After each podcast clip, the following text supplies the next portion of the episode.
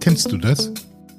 Ein Ereignis, ein Triggerpunkt, den du erlebt hast, der dazu führt, dass du dein Verhalten umgehend änderst. Ein Moment, in dem du begreifst, dass du dein Denken und Handeln ändern musst, um im digitalen Zeitalter unternehmerisch erfolgreich zu sein. Das ist der Moment der Wahrheit. Der Moment der Wahrheit. Podcast von D-Quarks, der Plattform für die unternehmerische und gesellschaftliche digitale Transformation. Dieses Mal mit Moses Pelham, Musiker, Produzent, Veganer. Willkommen zum Podcast Der Moment der Wahrheit. Diesmal ein Special, weil wir nicht über die digitale Transformation im Unternehmen reden. Diesmal nur mit mir. Schöne Grüße an dieser Stelle an Carsten. Er ist das nächste Mal wieder dabei. Diesmal mit einem Menschen, mit dem ich in besonderer Weise verbunden bin. Moses Pelham. Rödelheimer Land, Ecke Klemannstraße, wo der Shit hier begann. 3P, RHP, Glashaus, geteiltes Leid, Herz, Emuna. Du sagtest, die wichtigste Auszeichnung, die du erhalten hast, ist für dich die Goethe-Plakette der Stadt Frankfurt am Main. Deiner Stadt, unserer Stadt, from Frankfurt with Love. Das ist die Seite, die viele von dir kennen. Für mich bist du einer der Menschen in meinem Leben, die ich am längsten kenne. Aber ganz anders eben wie es ist, wenn man mit jemandem zusammen zur Schule gegangen ist, die Teenagerjahre gemeinsam verbracht und eine Basketballmannschaft neu gegründet hat. Wir waren vielleicht nicht die beste Mannschaft, aber mit Abstand die coolsten mit der besten Musik, die du 1984 aus den USA mitgebracht hast. Deine Nachdenklichkeit hat mich immer beeindruckt, die Ernsthaftigkeit, mit der du Standpunkte bezogen hast, mit einer klaren Haltung, deiner Haltung. Darüber will ich mit dir heute reden. Moses, schön, dass wir uns die Zeit dafür nehmen. Herzlichen Dank fürs Da, Michael. Moses, du hast vor vielen Jahren angefangen, etwas in deinem Leben komplett umzustellen, nämlich deine Ernährung. Und ähm, wie kam es dazu? Was war der Punkt, wo du gesehen hast oder gedacht hast, ähm, ich kann mich nicht mehr so ernähren, wie ich es 20 Jahre zuvor getan habe? das Gefühl der damit einhergehenden Ungerechtigkeit wurde da dann einfach unerträglich. Ganz kurz und vielleicht auch irgendwie provokativ gesagt. Ich, ich ähm, hatte als sehr junger Mensch, also in der Grundschule, muss es schon gewesen sein, schon das Gefühl, dass es nicht richtig sein kann, ähm, andere Lebewesen zu töten, um sie zu verzehren. Mhm. Ähm, es gibt da so diese typische Situation, Oma, was gibt's denn heute ähm, zum Mittag? Haas. Haas? ähm, solche Sachen, was sagst nee, da mache ich nicht mit, tut mir leid. Ähm, das heißt, du warst sonntags bei deiner Oma, oder ihr wart zusammen ja, mit der Familie bei der Oma, die ja, hat den... Das ist ja dieser typische Sonntagsbraten, ne? Die hat den der, Hasen der zubereitet und dann hast du gesagt... Das war einfach so, hier, pass auf, nee. eben, eben lang. Mache ich nicht mehr mit, das Spiel. Ähm, hält natürlich nur so zwei, drei Stunden an. Ähm, und beim Sauerbraten erkennst du ja das Tier nicht. Mhm. Ne? Da ist dir dann halt nicht gewahr und bist halt wieder dabei. Ähm, ich hatte das öfter, ne? also mit, äh, dann, keine Ahnung, mit zwölf wieder, mit 13, 15, 16, immer wieder, ne? dass das ähm, aus einem bewusst wurde. Mhm. Ähm, und dachte, das kann man eigentlich nicht machen, ne? Und, und dann irgendwie ein paar Tage nicht gemacht und dann halt wieder dabei gewesen. Das wird einem natürlich auch sehr, sehr, ohne da irgendwie die Verantwortung abwälzen zu wollen, aber ähm, wird einem natürlich in unserer Gemeinschaft auch sehr, sehr leicht gemacht. Ne? Also wenn das selbst, ich glaube, ne, wenn wir, die meisten unter uns, ne, wenn wir die Tiere selbst töten müssten, gibt's ähm, Spaghetti und Kartoffeln, ne? Ist auch gut. wir kriegen es halt quadratisch praktisch gut Total. serviert. Also ja. man kriegst einfach überhaupt nicht mit. Ne? Ähm, und so ging das halt lange Zeit hin und her. Ähm, und erst so mit 29, ähm, auch ehrlich gesagt, ähm, das, deshalb, ähm, ich fange davon nicht so oft an, um Leuten auf den Keks zu gehen, sondern weil ich glaube, dass ähm, ein gewisses Vorleben es halt auch anderen Menschen einfach macht, weil ich diese Erfahrung selbst machte. Ich habe mhm. einfach ähm, damals jemanden kennengelernt, ähm, die vegetarisch lebte mhm. und mir einfach vorlebte, dass es überhaupt kein Problem ist und mit keinerlei Entbehrungen einhergeht, ähm, was es mir einfach ermöglichte zu sagen, du, pass auf, wenn du das kannst, kann ich schon lange. Ähm, ohne dass das irgendwas Besonderes wäre. Ne? Also das ist echt nichts. Mhm. Ähm, das war für dich dann kein großer Verlust, kein großer Verzicht von irgendetwas, was du vorher hattest? Nee, das war dann eigentlich ganz, ganz einfach. Ähm, und ich habe sehr gerne Fleisch gegessen.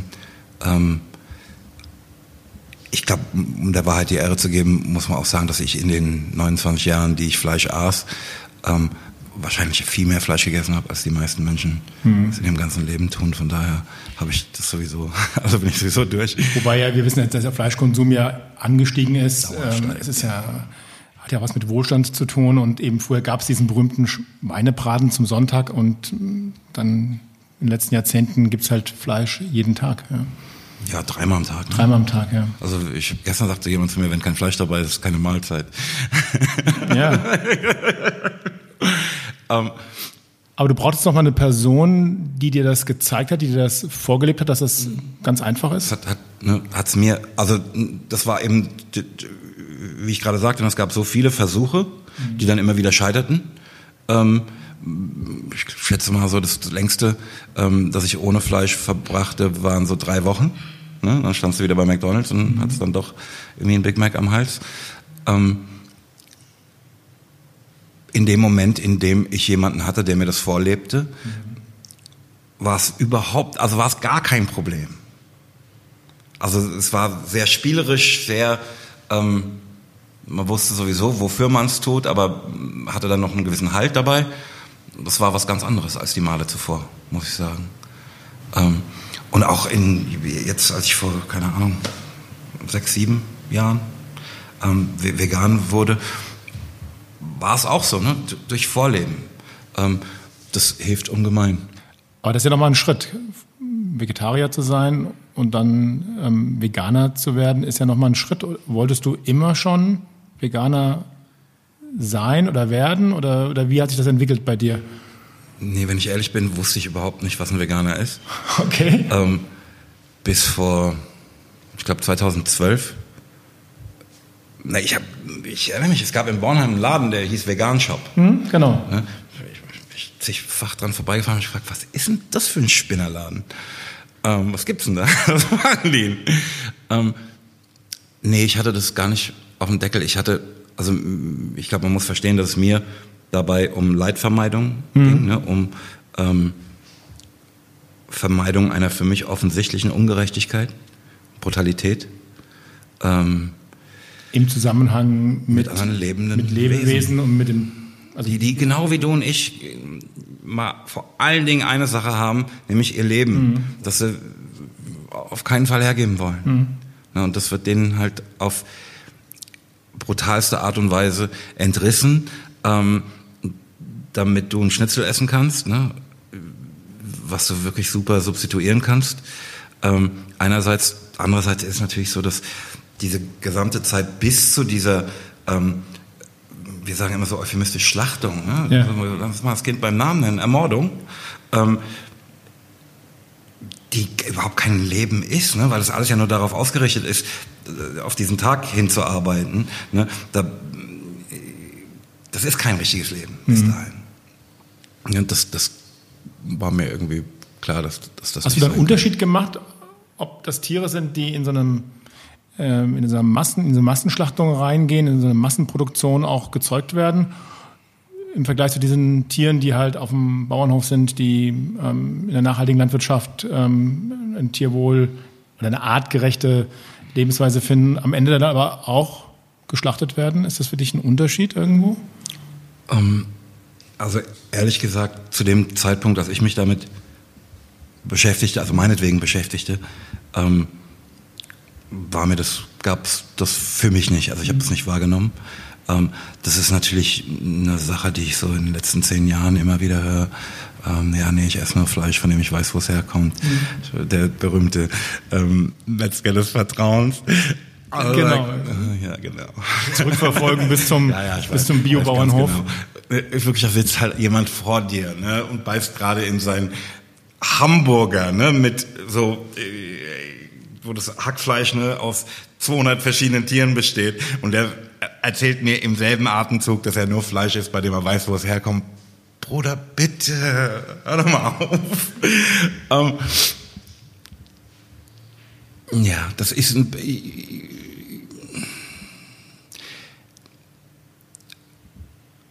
Ich höre das, ne, und ähm, bestimmt kann man im Rahmen von Dingen, die man für falsch hält, auch sagen, du, das ist noch ein bisschen falscher, ähm, glaube ich. Mhm. Ne? Aber ich halte so ein bisschen für Augenwischerei in, in vielen Fällen. Und, und was war es dann? Vor allen Dingen, ne, also ne, ich, ich, es gibt ja nun tatsächlich ähm, Betriebe, bei denen ähm, Tiere n, n, bis zu ihrem Tod zumindest, der immer gewaltsam ist, ne, dass mhm. immer ein Lebewesen das Leben will und so, ähm, bestimmt ein besseres Leben haben als in anderen Betrieben. Ja. Das will ich überhaupt nicht in Abrede stellen. Nur ist nach meiner Auffassung, dass so ein, eine Entschuldigung also das ist der, nur der Umstand, dass es das gibt, nicht, dass dein Fleisch daherkommt. Nur der Umstand, dass es dass diese theoretische Möglichkeit besteht, ähm, Rechtfertigung, um einfach so weiterzumachen wie bisher. Mhm.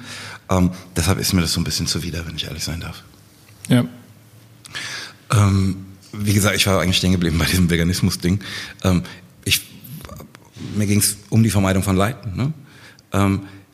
Und das hast du bis dahin nicht, und, nicht und gewusst bis 2012? Nein, Michael, ich sag's dir, ne, ich, ich, ich war der Auffassung, ähm, alles ähm, in meiner Macht Stehende getan zu haben, um daran nicht beteiligt zu sein. Ja, also für mich war es so, okay, meinetwegen stirbt kein Tier. Und dann gab es wieder eine Person, die dir das erklärt hat? Oder? Nee, tatsächlich, ich, ich habe so einen Spot gemacht im Rahmen von so einem ähm, Musikvideodreh. Ne, haben wir dann auch noch irgendwie, irgendwie fünf Minuten aufgenommen für Peter. Mhm. Ähm, die Tierschutzrechtsorganisation, ja. Mhm. Äh, in dem ich irgendwie erklären sollte, warum ich kein Fleisch esse. Mhm. Und im Rahmen dieses Drehs sagte ähm, die Kollegin, die sich darum kümmerte, dass ähm, wir diese Aufnahmen machen, in so einem Nebensatz, ähm, dass Peter eigentlich für eine ähm, vegane Ernährungsweise werbe. Und zwar so ganz klassisch, wieso? Was ist denn das eigentlich? also so. Halt, ne? Und ähm, die legte mir dann ein paar Tage später eine Broschüre auf den Schreibtisch. Also hier auf dem Schreibtisch, ne? nebenan. Ähm, der man so ein bisschen entnehmen konnte, dass ich nicht ganz so raus aus der Sache bin, wie ich zu sein glaubte. Ähm,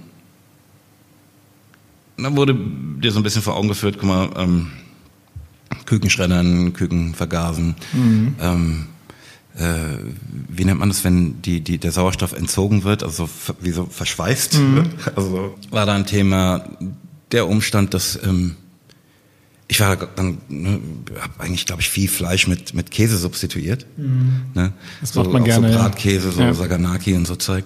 Ähm, und da wurde so ein bisschen erklärt, dass die Milch, aus der der Käse gemacht wird, halt eigentlich dem Kalb zugedacht wird, ne? dass damit ich an die Milch komme, zu Schnitzel verarbeitet werden muss. und, so. ähm, und das war sehr unangenehm, Michael, weil ich, ähm, deshalb kann ich halt natürlich auch alle möglichen Leute, die mit allen möglichen Schutzbehauptungen ähm, äh, im Moment hantieren, um sich nicht ändern zu müssen, ganz gut verstehen, weil ich auch merkte, ne, ich hatte Angst ähm, auf etwas, das ich lieb gewonnen hatte, zu verzichten, hatte den Eindruck, mir soll da was genommen werden. Ähm, das heißt also, Peter, die Tierschutzorganisation, hat dich so ein bisschen auf den Trichter gebracht, dass ähm, du die Jahre davor eigentlich nicht das getan hast, was du im Inneren immer tun wolltest, nämlich Tierwohl schützen. Ja, ja also einfach, dass der Verzicht auf Fleisch alleine ähm, nicht geeignet ist, zu dem Ziel zu gelangen, das ich da zu erreichen suchte. Mhm. Ganz einfach. Mhm. Ähm, aber ich habe mich mit Händen und Füßen gewehrt. Ne? Also ich ähm, suchte dann auch dauernd nach irgendwelchen, also da wurde gerade YouTube echt zu so einem Mittel, Informationen aufzunehmen. ähm, dauernd nach irgendwelchen Berichten gesucht, die sozusagen das Ganze entkräfteten. Und deshalb, wie gesagt, diese, ähm, ja, ja, Bio-Eier und ähm, Bio-Fleisch, dieser ganze, diese ganze Argumentationskette, ähm, das ist genau das, wonach ich suchte. Mhm. Ja? Irgendwas, das ähm, mir das Gefühl gibt, einfach so weitermachen zu können, wie ich es bisher tat, womit ich mich wohlfühlte. Irgendwas, das die Information, die man mir da gerade hatte zukommen lassen, entkräftet und mir sagt, Bruder, du brauchst dich nicht zu bewegen, alles ist gut. Mhm. Ähm, ich fand aber tatsächlich nur das Gegenteil davon. Alles, ähm, was ich da an Informationen, also an seriösen Informationen fand, sagte, pass auf, das ist, du bist einfach mittendrin. Du bist einfach noch mittendrin. Zu dem Zeitpunkt gab es tatsächlich, nur mal um die Absurditäten dieser ganzen Geschichte ähm, so ein bisschen zu, zu beleuchten, gab es ein Video, der, ähm, leider vergessen, wie das heißt, das wird schon die deutsche Fleischerinnung oder so ein Mist sein, gab es so einen Cartoon, der ähm, nannte sich Lilly das Schwein. Mhm. Und Lilly das Schwein hat keinen sehnliches, so ein Babyschwein, ne? so ein Ferkel, ähm, das hat keinen sehnlicheren Wunsch, als Schnitzel zu werden. Also man fragt das Schwein, was willst du mal werden, wenn du groß bist? Schnitzel. So. Und spielt und ist alles super und dann kommt so eine, ähm, wird sie abgeholt von so einem Transporter und freut sich, ja, endlich geht's ähm, zu den, ähm, zum Ort ihrer Bestimmung. Na, dann kommt so eine ganz nette Tierärztin, die eine Spritze gibt, hat ganz kurz nur gepiekst. Ähm, und dann ist sie schon eingeschlafen und dann ist sie ganz glücklich, während sie auf den Tellern von irgendeiner Familie liegt. Das, das wollen die uns erzählen. Also das wird, ich meine, das ist ja offenbar auch, wenn man sich die Darreichungsform anschaut, für Kinder gedacht oder ähm, äh, ja, so Zwölfjährige. So weit sind wir schon. Ich meine, das zeigt dir doch, was für eine kriminelle Energie hier gerade wirkt. Mhm. Dass irgendjemand den Versuch unternimmt, das, was da passiert, auf diese Art und Weise darzustellen. Brauchen wir noch nicht weiter schwätzen. Also, ne, ähm, vorher hätte man sagen können, ja gut, die sind sich überhaupt keines Unrechts bewusst. Spätestens ab dem Moment, in dem jemand den Versuch unternimmt, das, was er da die ganze Zeit tut, auf diese Art und Weise darzustellen, so wie die Schweine auf irgendwelchen Liegestühlen, die auf Tiertransportern hinten drauf gemalt sind als Comic. Ne? Da wird klar, pass auf, du weißt ganz genau, was du da, da tust, sonst würdest du es ja nicht so anders darstellen, als es ist. Aber die Fleischtransporter fahren halt nicht jeden Tag in deiner Straße vorbei. Sie ja, du lebst nicht in einem Schlachthof, das ist halt alles weg aus den Augen, aus dem Sinn. Ich glaube, das ist schon noch ein Riesenunterschied.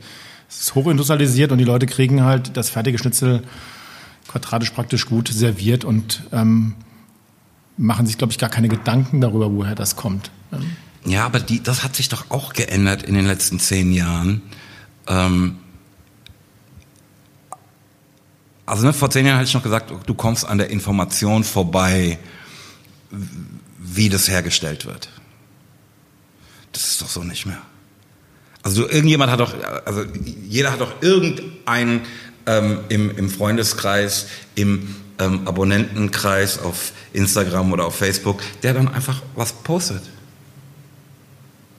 An dem du auch nicht vorbeikommst. Also ne, Blase hin, Blase mhm. her. So stabil ist die Bubble ja nicht, dass da nicht irgendeiner wäre, der sagt, du, sorry, also guck mal. Das ist richtig, aber du musst natürlich auch ein Unrechtsbewusstsein entwickeln und du musst auch verstehen, dass. Aber wie kannst du denn, wenn du die Bilder siehst, kein Unrechtsbewusstsein haben? Ich, ich gebe dir da vollkommen recht. Also, ich bin ja seit Lockdown Vegetarier, kein Veganer. Ich merke aber, dass mich das umtreibt, wenn ich in den Kühlschrank gehe und die Eier raushole und die Milch für das Müsli, das, das arbeitet in mir jedes Mal. Vegetarier bin ich mit dem Lockdown geworden, weil als es da die Situation gab, dass alles runtergefahren worden ist, ich dachte, okay, äh, ich muss irgendwas ändern. Ich kann so nicht mehr weiterleben. Ich muss irgendwas tun. Ich habe meinen Konsum reduziert, ich habe meine Mobilitätsgewohnheiten komplett über den Haufen geworfen und ich habe angefangen, ähm, kein Fleisch mehr zu essen. Das von heute auf morgen. Kein Fleisch, kein Fisch. Find, freut mich unfassbar. Und das, das, das ist auch ein, also zum einen, ich fühle mich damit auch gut, auch glücklich. Ich glaube auch glücklich ist auch ein richtiger Ausdruck. Und ich mache es aus ähm, den Gründen für Tierwohl und auch für Klimaschutz, weil das ist ja der, der nächste Aspekt, der damit zusammenhängt. Ja? Dass wir unsere Atmosphäre aufheizen, weil wir die, die Felder die Bäume ähm, abholzen, damit wir Fläche haben für das Tierfutter oder, oder für die Fleischherden, ja, für die Rinderherden.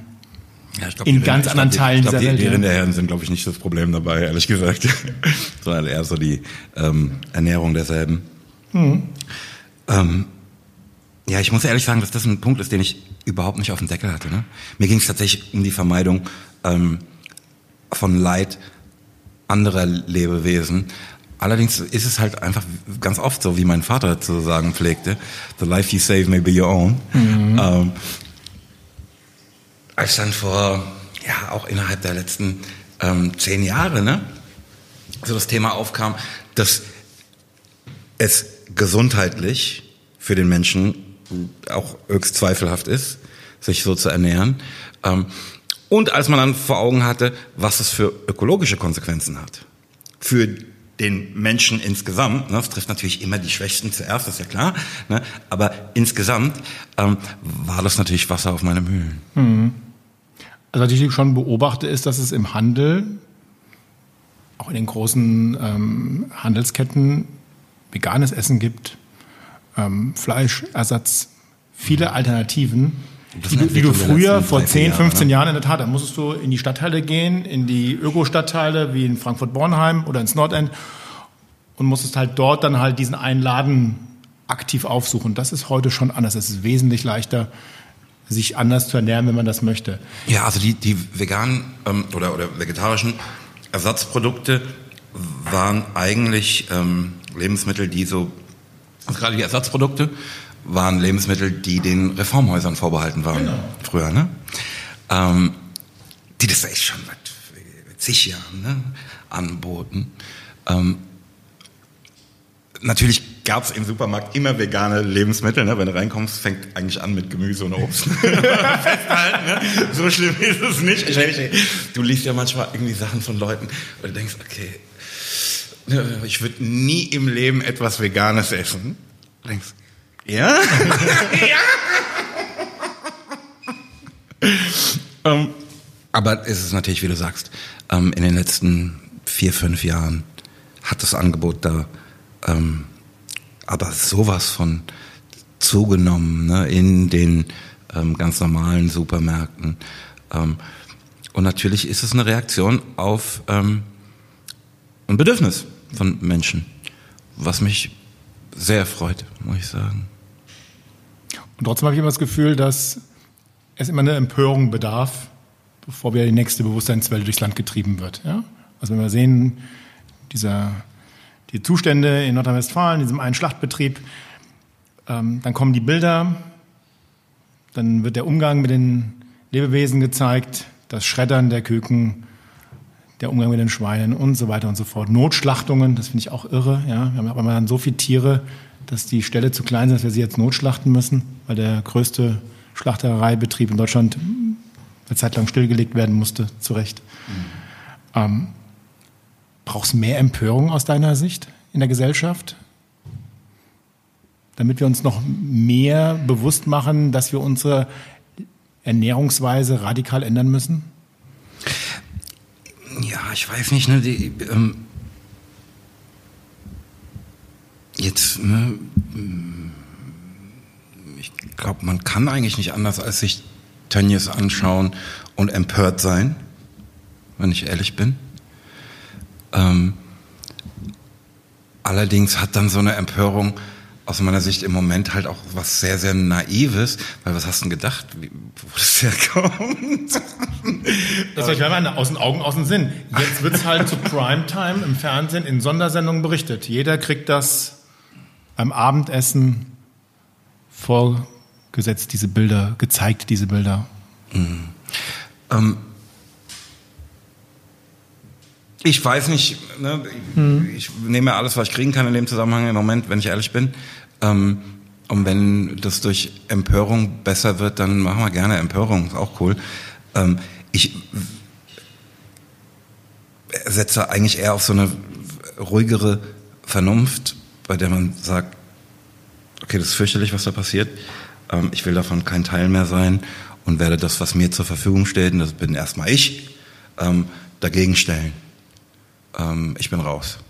und werde, wo sich mir die Gelegenheit bietet, ohne nerven zu wollen, äh, Zeugnis ablegen ähm, und gehe davon aus, dass ich in meinem Freundes- und Familienkreis so viele Leute habe, die auch vernünftig sind mhm. und äh, auch ehrlich gesagt so ähm,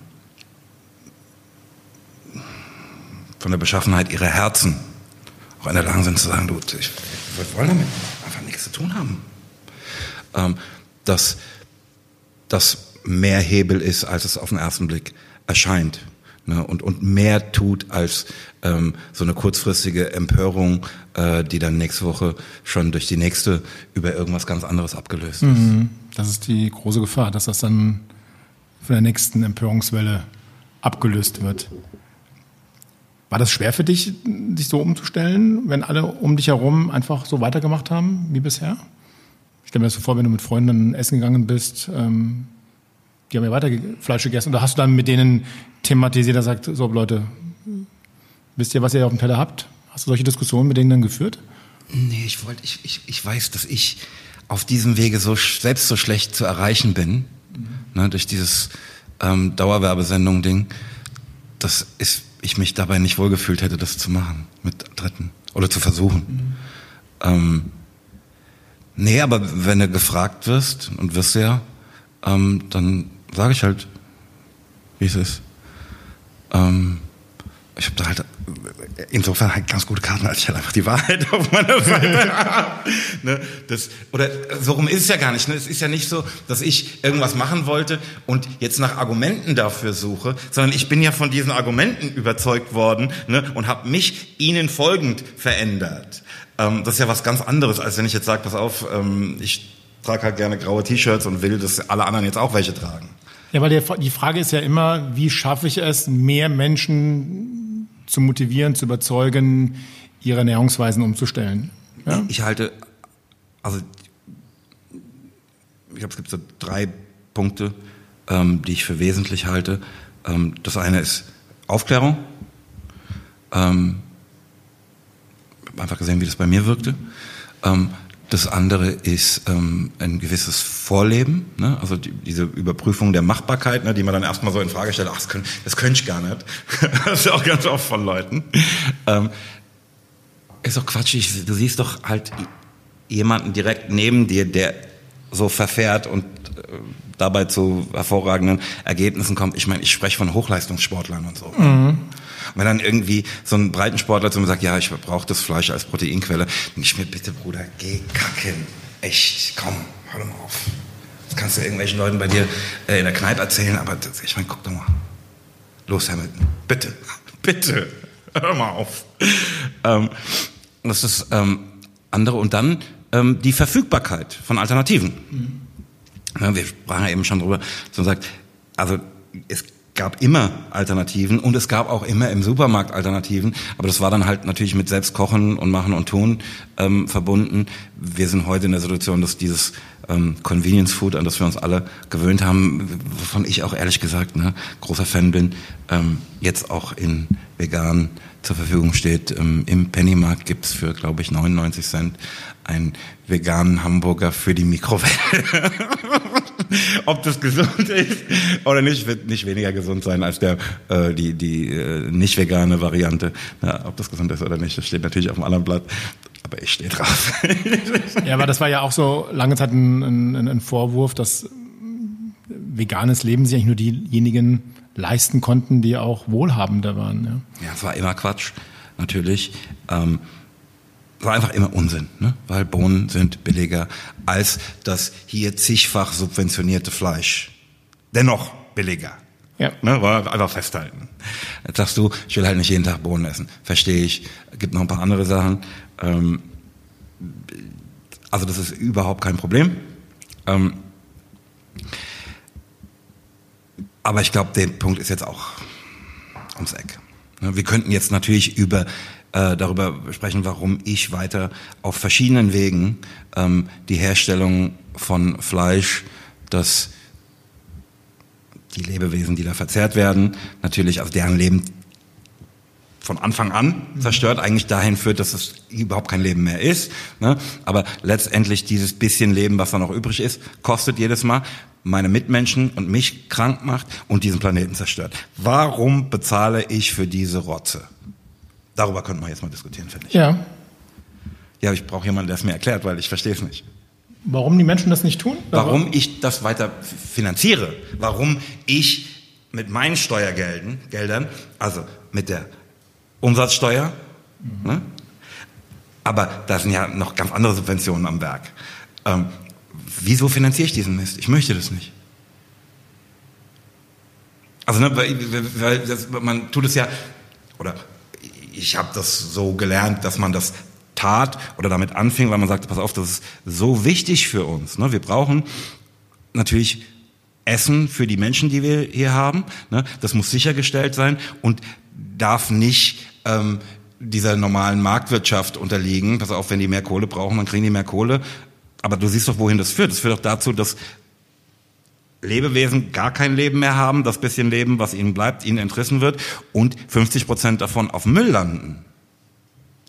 Warum machen wir denn das? Das ist doch, also, okay, ich verstehe, warum wir es gemacht haben. Sehe ich ein, okay, alles lieb, nett, schön und gut. Aber jetzt ähm, kann ich dafür überhaupt keinen Grund mehr kennen.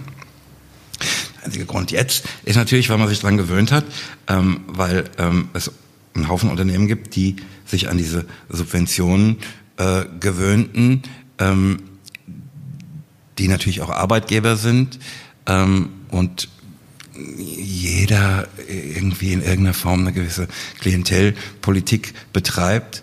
Ähm, der Erste, der da aufsteht und sagt, pass auf, das machen wir nicht mehr, ähm, kann halt äh, seine Karriere vergessen. Na gut, aber das hast du ja in, in so vielen Bereichen. Ja? Das hast du in der Art und Weise, wie wir uns von A nach B bewegen, die Frage, ähm, wie intensiv wir ähm, ins Flugzeug steigen, äh, die Frage, äh, wie wir wirtschaften, wie wir konsumieren. Für mich ist es relativ einfach. Es gibt planetare Grenzen und die müssen wir mal anerkennen. Und wir nutzen ja schon und beuten ja diese Erde und deren Ressourcen schon in einem übergebordeten Maße aus, dass wenn, ja, also der, der, der, der Tag, an dem wir diese Ressourcen dieser Erde ähm, nutzen oder ausbeuten, ähm, um uns davon zu ernähren, der kommt immer früher im Jahr. Mhm.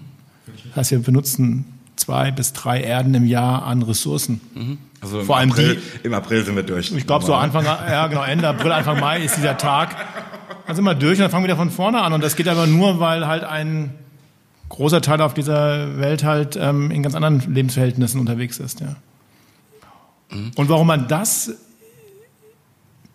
obwohl man das auch schon seit 50 Jahren weiß, ja, also Club of Rome 1972, die Grenzen des Wachstums, ist wissenschaftlich alles belegt worden. Da gibt es auch unter den Wissenschaftlerinnen und Wissenschaftlern überhaupt gar keinen Dissens.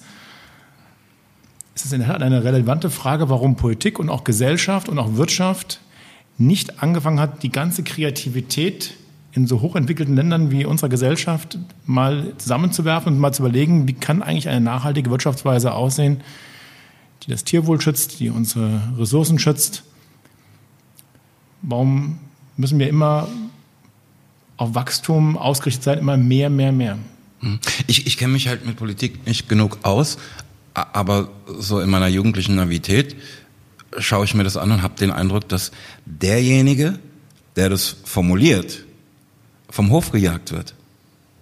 Weil äh, seine potenziellen Wähler es halt nicht hören wollen.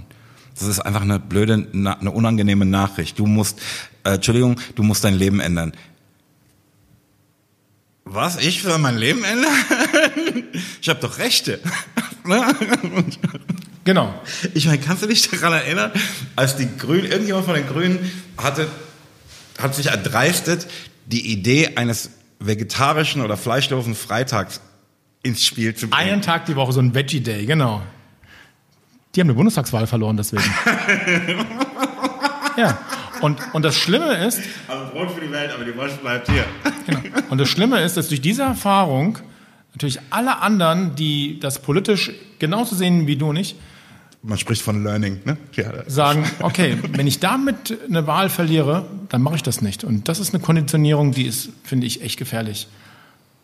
Wir haben das Gleiche gerade in der Diskussion gehabt um CO2-Steuer, wo unsere Wissenschaftlerinnen sagen, der CO2-Preis muss viel höher sein, um eine Lenkungsfunktion zu haben, damit Wirtschaft anfängt, ihr Verhalten zu verändern. Und Politik hat einen Preis angesetzt, der so niedrig ist, ähm, dass wir das noch nicht jetzt gesehen haben, dass der Effekt eintritt, dass jetzt Wirtschaftsunternehmen hingehen und überlegen, wie sie ihre Produktion komplett umstellen, wie sie Wertschöpfungsketten wieder lokalisieren und so weiter und so fort. Nur die Auswirkungen, ja, wir sitzen hier zusammen, machen einen Podcast und es ist so heiß da draußen, das kommt ja nicht von ungefähr. Ne, man, man, ich glaube, dass viele ähm, unter der ähm, Idee operieren, dass die Zeche ein anderer zahlen wird. Ne? Also dass ähm, Menschen, die wirtschaftlich schlechter gestellt sind, also in Regionen, die insgesamt schlechter gestellt sind, erstmal die Zeche zahlen, aber die zahlen die Zeche schon lange. Ne? Die Idee, naja, vielleicht zahlt die Zeche ähm, mein Kind oder die Kinder meines Kindes. Ähm, unter diesen Ideen. Warum soll ich mich, ja, ähm, im Englischen gibt es so diese Redewendung, you can't teach an old dog new tricks, diese Nummer, ne? Jetzt kommt, das machen wir schon so lange, das machen wir jetzt auch weiter, so, ähm, hör doch mal auf. Ähm, diese Nummer, da sind wir, also diese fürchterliche Trägheit, ne, über die wir, bevor die Mikrofone angingen, ähm, sprachen man sagt, nee, ich will mich gar nicht bewegen oder kann mich nicht bewegen oder ähm, die, die Gruppe ist so groß, dass sie nicht bewegbar ist. Es ist ja eine ähm, Frage von Solidarität, finde ich. Ja, oder dem Mangel an derselben. Genau. Also, wenn ich solidarisch bin in einer Gesellschaft, dann schaue ich ja nicht nur danach, dass es mir gut geht, sondern dass es anderen auch gut geht. Und die Wahrheit ist, es geht, das ist ja meine Hoffnung dabei, ne, dass es ja nur um die Erkenntnis geht, ist, wir sind ja an einem Punkt, wo es gar nicht mehr eine Frage der Solidarität ist, weil egal wie viel Kohle du anhäufst, du, hast, du wirst doch keinen Alternativplaneten haben. Es, also es geht um dich. Es gibt ein paar Tech-Nerds, Tech ähm, die daran arbeiten. Die daran arbeiten, ja. ja, ja, aber genau aus diesem Grunde. Und die Frage ist ja immer, wer gibt denn Orientierung in einer Gesellschaft? Wer gibt denn Orientierung für eine nachhaltige Wirtschaftsweise, für weniger Konsum? Mit zusammenhängenden Verboten natürlich, so wie wir Dinge unterstützen und steuern mhm. und subventionieren, weil wir das fördern wollen, sagen wir auch zu anderen Sachen, das unterstützen wir nicht, das steuern wir nicht, das oder das steuern das, dafür geben wir kein Geld aus, das subventionieren wir nicht. Das heißt, wir sind ja ständig dabei, ähm, Dinge zu fördern und ja, ähm, nein, sein zu lassen. Das beste Beispiel sind die Zigaretten, die der Andreas, der uns hier aufnimmt, und ich ähm, rauchen. Ne? Also die, wir sind jetzt bei, das ist aber auch eine große Packung, die kostet 8 Euro. 25 Stück drin.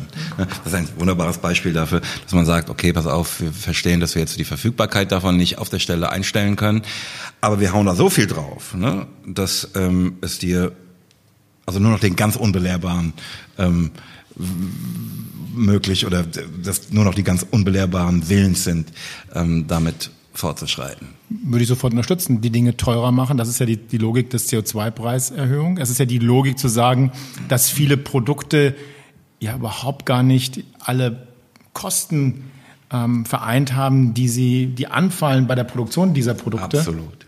Absolut. Also, ne, wenn, wenn wir davon sprechen, du zerstörst hierbei eine Ressource, die dir überhaupt nicht gehört Ne, der, pass auf, der See gehört dir nicht. Das, das, du hast nur deine Farm. Das Gelände nebendran gehört dir. Du zerstörst da uns alle.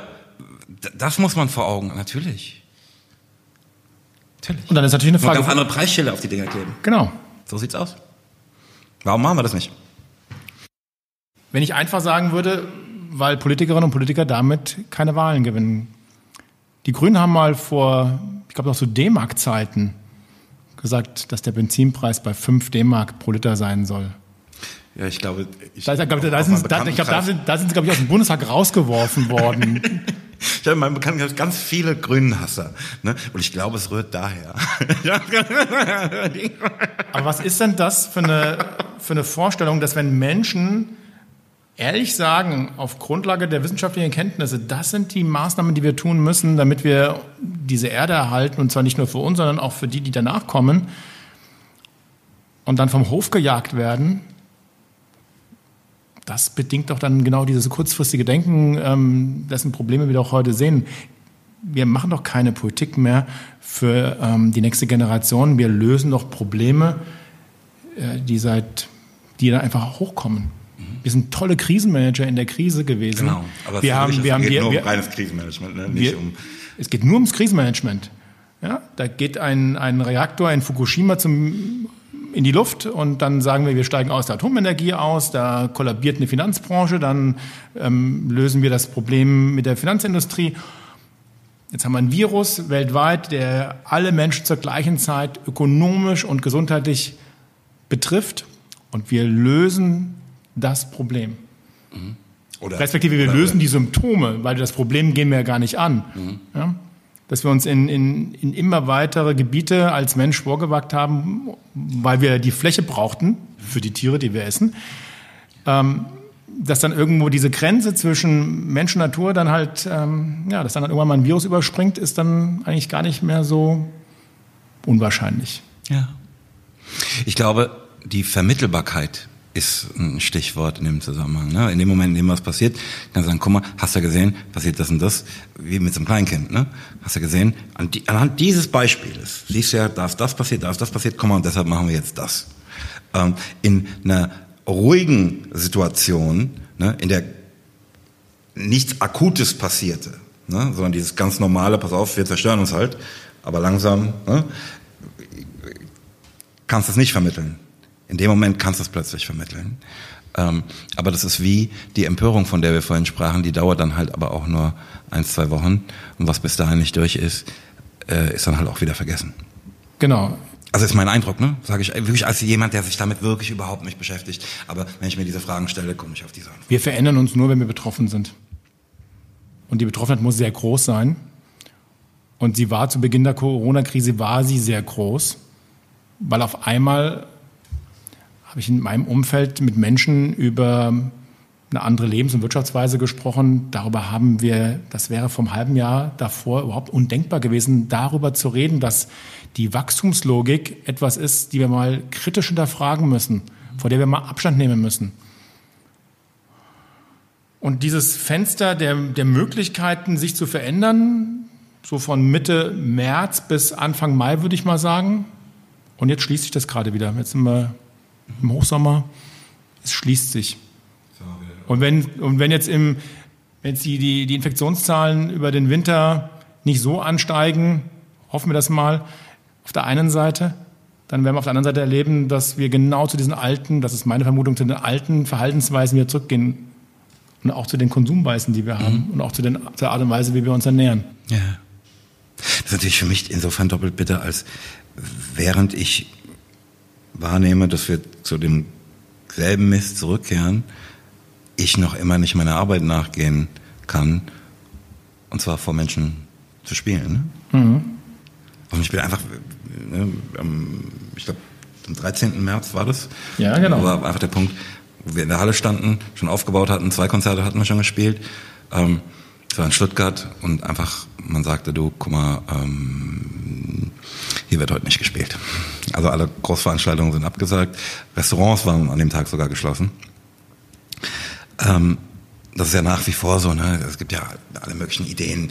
Okay, wir spielen in einer 1500, äh, 15.000er Location mit 3000 Zuschauern. So kannst du ja selbst merkst ja selbst, dass du das nicht rechnen kannst und so weiter und so fort.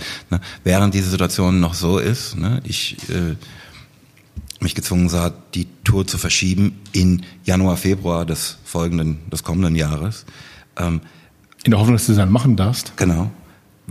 Kehren so die Kollegen schon zurück zu, ja, wir machen jetzt wieder für den Opernplatz, besaufen uns da zu 5000, ähm, fliegen nach Malle, saufen aus Eimern.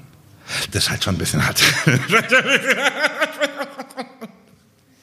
also, ne, während du da sitzt und deine normalen Tätigkeit nicht nachgehen kannst. Ja, das ist das, was ich meine. Das ist, das ist ja, eine, finde ich, ein Mangel an, an Solidarität. Weil es geht darum, dass ich es jetzt nach sechs Monaten einfach nicht mehr aushalte, mhm. zu Hause zu sein. Und natürlich, es gibt ganz schlimme Situationen zu Hause und es gibt auch häusliche Gewalt und es gibt Stress und ich will überhaupt nichts beschönigen. Absolut. Wir sind auf diese Art von Krise in keinster Weise vorbereitet gewesen. Auch darüber müssen wir mal reden. Warum? Obwohl wir das wussten, dass sowas kommen kann und wir auch wussten, wie die Auswirkungen einer solchen Corona-Pandemie aussieht, uns aber nicht darauf vorbereitet haben, nicht ausreichend darauf vorbereitet haben. Ich fürchte, die Antwort darauf kenne ich. Ich weiß ja, dass es alle möglichen Rechnungen und Pläne dafür gab, ähm, aber es gibt natürlich so viele Eventualitäten, auf die du dich in einer Intensität vorbereiten müsstest, dass du dann wahrscheinlich nicht mehr in der Lage bist, deinen ähm, normalen Geschäften nachzugehen. Wäre jetzt mal meine jugendliche Vermutung. Nur ich glaube, wenn wir von Resilienz und von Widerstandsfähigkeit auch als Gesellschaft reden oder auch als in der Wirtschaft, wenn Unternehmen darüber sich Gedanken machen müssen, dann glaube ich, gehört es zum Risikomanagement schon dazu, dass wir die verschiedenen Szenarien und die verschiedenen Ereignisse betrachten müssen und uns darauf vorbereiten müssen, weil wir ja nie wissen, wann sie eintreffen. Das ist das Problem von ungeplanten Ereignissen. Nur, dass wenn sie kommen, dass das halt Auswirkungen hat, die wir jetzt leidvoll sehen. Das ist das eine. Aber das andere ist mangelnde Solidarität. Wir halten es dann halt eben nicht aus, mal einen, mal einen Sommer nicht in den Urlaub zu fahren. Oder wir halten es auch nicht aus, mal Party anders zu machen. Wir sind noch, glaube ich, gar nicht als Gesellschaft in der Lage, darüber nachzudenken, wie es eigentlich ist, wenn wir diese, dieses Coronavirus noch weiter mit uns tragen in der Gesellschaft. Ein Leben mit diesem Virus, darüber, finde ich, machen sich die wenigsten wirklich Gedanken, ja, dass man da auch für euch in der Musikbranche zu überlegen, wie kann es denn anders gehen? Was gibt es für Möglichkeiten, die auch wirtschaftlich gehen? Mhm. Also ich, ich verstehe, also ne, ich, ne, das ist jetzt wirklich kein, keine Beschwerde. Ähm, das ist natürlich eine Branche, an die man, glaube ich, als vorletztes denkt. Ne? Musikbranche, also bitte, ich, ich kann, kann uns mal um die wichtigen Dinge kümmern. Ne? Und das verstehe ich auch zu einem bestimmten Grad, ist für uns halt ein bisschen bitter. Ähm, aber ich verstehe, dass es andere Fragen gibt, die man sich zuerst stellt. Das verstehe ich tatsächlich, also überhaupt kein Problem. Ja, ich würde das gar nicht ausspielen wollen. Ich will nicht sagen, die eine Industrie ist, ist mehr oder weniger wert. Es gibt natürlich Tätigkeiten, das haben wir auch in der Corona-Krise gesehen, deren Leistung und deren Dasein wir natürlich jetzt viel mehr wertschätzen als in der Vergangenheit. Tun wir das noch? Oder, oder nee, wir haben es am Anfang eine, getan. Eine kurze Empörung es, es und kurze auch, Solidarität. Auch das war, glaube ich, eine kurze Empörung, aber auch das wäre eigentlich so, ein, so eine Lernerfahrung ja, ähm, im Umgang mit, mit Aufgaben, die eine sehr hohe gesellschaftliche Relevanz haben, die nicht nur wertzuschätzen, sondern sie auch stärker zu fördern. Und, und vielleicht da, auch mal drüber nachzudenken, ob man sie nicht auch entsprechend entlohnen. Besser bezahlt, das gehört auch dazu, sehe ich auch so. Muss.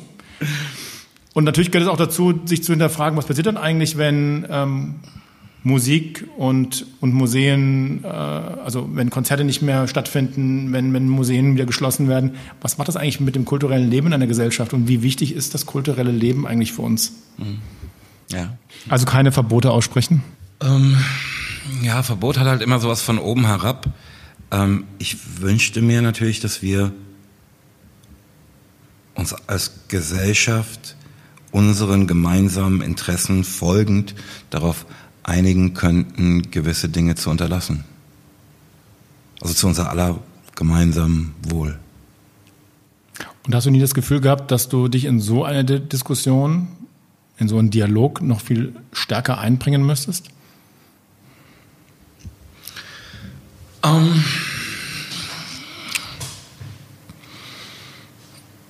ähm.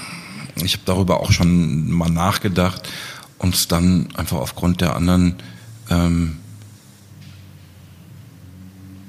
Dinge, die mir näher sind, verworfen. Ne? Ähm,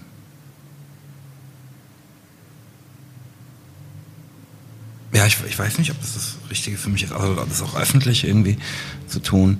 Ähm, ich meine das ja eher so, ich, also dieses, guck mal, ich weiß, was für dich gut ist, Ding in dieser Rolle sehe ich mich halt wirklich überhaupt nicht, ne? sondern ich, ich spreche jetzt im Moment eher von einem brüderlichen Appell. du, guck mal, wir beide haben, glaube ich, ein, das gleiche Problem. Wollen wir nicht versuchen, so und so damit umzugehen?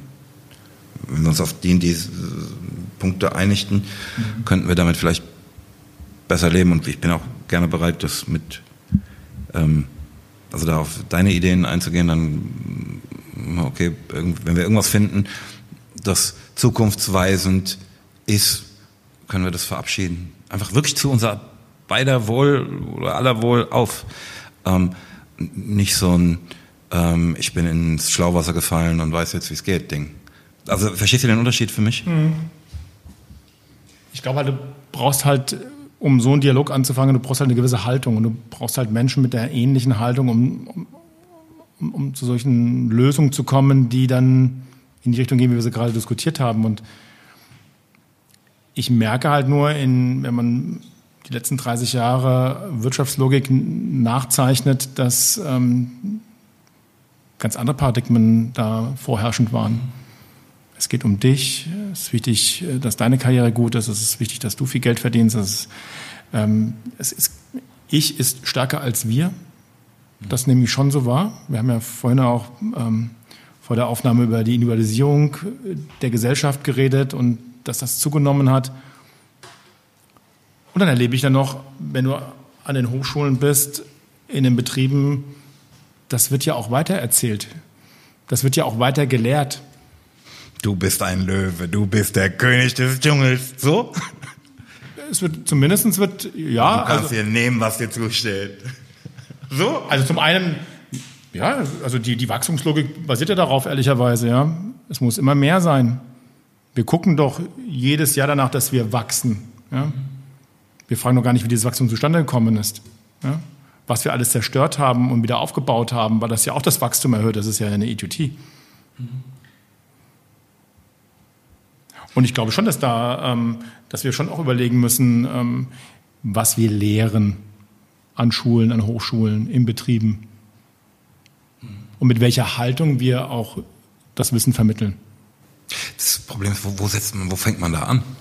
Weil mir gefiel es, als wir eben darüber sprachen, dass du über dich selbst sprachst, ne? dass du sagtest, du, guck mal, ich habe es gesehen und habe einfach gesagt, pass auf, das mache ich nicht mehr. Ich höre damit auf ich, und ich höre damit auf. Ich weiß, ich benutze den Hebel, der mir zur Verfügung steht. Mich selbst. Auf geht's. Ähm, das andere Ding hat, hat immer sowas mit von, von so Predigen. Ähm, irgendjemanden gegen seinen Willen davon zu überzeugen oder schlecht zu babbeln, ähm, was zu ändern. Die müssten mal das und das, irgendjemand müsste was tun, dieses Ding. Genau. Die andere Alternative ist auf die Selbstwirksamkeit, ähm, äh, auf Selbstverpflichtungen setzen. Aber da ganz ehrlich ähm, bin ich drüber weg. Ich glaube das nicht mehr. Und das haben wir ja gesehen. Wir wären ja aus der Atomenergie und aus der Kohleenergie nie ausgestiegen, wenn es nicht ein ganz klares Ausstiegsszenario oder auch ein Ausstiegsdatum gegeben hätte. Zu spät für mich, 20, 30 Jahre zu spät. Aber, aber, aber es brauchte es. Und wir reden über neue Antriebstechniken, wir reden über neue Art von Mobilität. Und ähm, ich habe nicht das Gefühl, dass diejenigen, die seit mehreren Jahrzehnten diese Firmen ähm, strategisch ausrichten, dass die ähm, anfangen, dahin zu investieren. Sehe ich nicht. Außer man sagt ihnen, das ist unsere gesellschaftliche Strategie, das ist die Leitplanke, wir wollen die Gesellschaft in die in die Art und Weise ausrichten und wir beginnen jetzt den Strukturwandel. Und dafür brauchst du, glaube ich, Menschen, Politikerinnen und Politiker ganz vorneweg, die halt in den Geschichtsbüchern stehen wollen und die nicht unbedingt wiedergewählt, wiedergewählt werden, wollen. werden wollen. Ja. ja. Diese Ausstiegsszenarien funktionierten natürlich auch dadurch, dass es in so weiter Ferne war immer. Ne? Pass auf, wir wollen bis dahin ähm, ausgestiegen sein, dass ähm, man so das direkt nicht spürte. Es war nicht, pass auf, nächste Woche, nicht nächstes Jahr, sondern in 20 Jahren. Ähm, das ist, glaube ich, auch nochmal was, was ähm, das einfacher zu schlucken macht. ähm, wir haben es gerade bei der ähm, dieser komischen Kasten Dingsbums-Haltung bei Schweinen. Absurd. ne? Oder du sagst, ey. Oh, das kommt jetzt aber ganz überraschend. Das können wir nicht mal, warte mal, können wir nicht noch mal fünf Jahre haben. So. Ja, damit sich eine Industrie darauf einstellt, dabei glaube ich, dass die. Die einfach, also, Nein, ich, ich- ich weigerte würde- sich darauf einzustellen. Die weigert sich, aber ich glaube, ganz ja, ehrlich- Das kriegen wir schon. wenn man sagen würde, wir steigen da jetzt sofort aus, und zwar am 1.1.21, Ja, da Dann bin wir ich fest überzeugt, nicht mehr gewährleisten, dass wir ähm, euch überhaupt versorgen können. Das sind doch die aber Sprüche, die wenn dann wir in einem so hochindustrialisierten Land Du, pass auf, mit ich so, brauche eure Versorgung einfach gar nicht. Mit, mit so viel Intelligenz und mit so viel Kreativität, wenn wir nicht in der Lage sind, dann auch kurzfristig eine Lösung zu finden, wer denn dann? Ja, ja. Also da hätte ich ja mal, da, das, das finde ich ja auch immer so interessant, dass, dass man da gar nicht äh, ausreichend Selbstbewusstsein in seine eigene in, deutsche Ingenieurskunst hat, in seine eigene Kreativität, seinen eigenen Erfinderreichtum hat, solche Probleme gemeinsam einfach zu lösen. Das ist mal das eine. Aber das andere ist doch, dass wir hier sitzen und so tun, als ähm, könnten wir ohne Schweinefleisch nicht leben, ist halt auch komplett absurd. Nee, können wir. Sehe ich ja mir selber. Ernährungstechnisch fehlt mir überhaupt gar nichts. Und Proteine kriegst du auch und Eiweiß kriegst du auch durch andere Lebensmittel ergänzt. Ja, wir sind uns einig, Michael. Was machen wir denn jetzt? Wir müssen die Welt retten und die Welt verändern. Ich danke dir für sehr nachdenkliche fast 60 Minuten. Und ich hoffe, Ich habe aber eine Frage muss ich noch loswerden, Michael. Wenn, wenn du, ich ich habe das so ein bisschen als Vorwurf gehört. Ja, okay, Moses, warum machst du nichts? Ähm, ne, also über deinen eigenen persönlichen Hebel hi- hinaus. Ähm, würdest du das an meiner Stelle machen? Und was würdest du machen? ich finde, dass diejenigen, die das Privileg haben, Eine gewisse Aufmerksamkeit zu genießen? Aufmerksamkeit zu genießen, die das Privileg haben, die Zusammenhänge zu verstehen, ähm, die auch das Privileg haben, über Ressourcen zur Verfügung, äh, sich zu Wort zu melden und auch Dialoge zu organisieren, weil sie auch über Netzwerke verfügen, dass sie eine verdammte Pflicht auch haben, ähm, sich lautstark in dieser Gesellschaft einzubringen. Das glaube ich schon. Darüber werde ich nachdenken, Michael. Dann lass uns das gemeinsam tun. Ich wünsche Ja. dir alles Gute. Bis Ebenfalls. ganz bald. Der Wahrheit gibt es bei DQuarks und überall dort, wo es Podcasts gibt.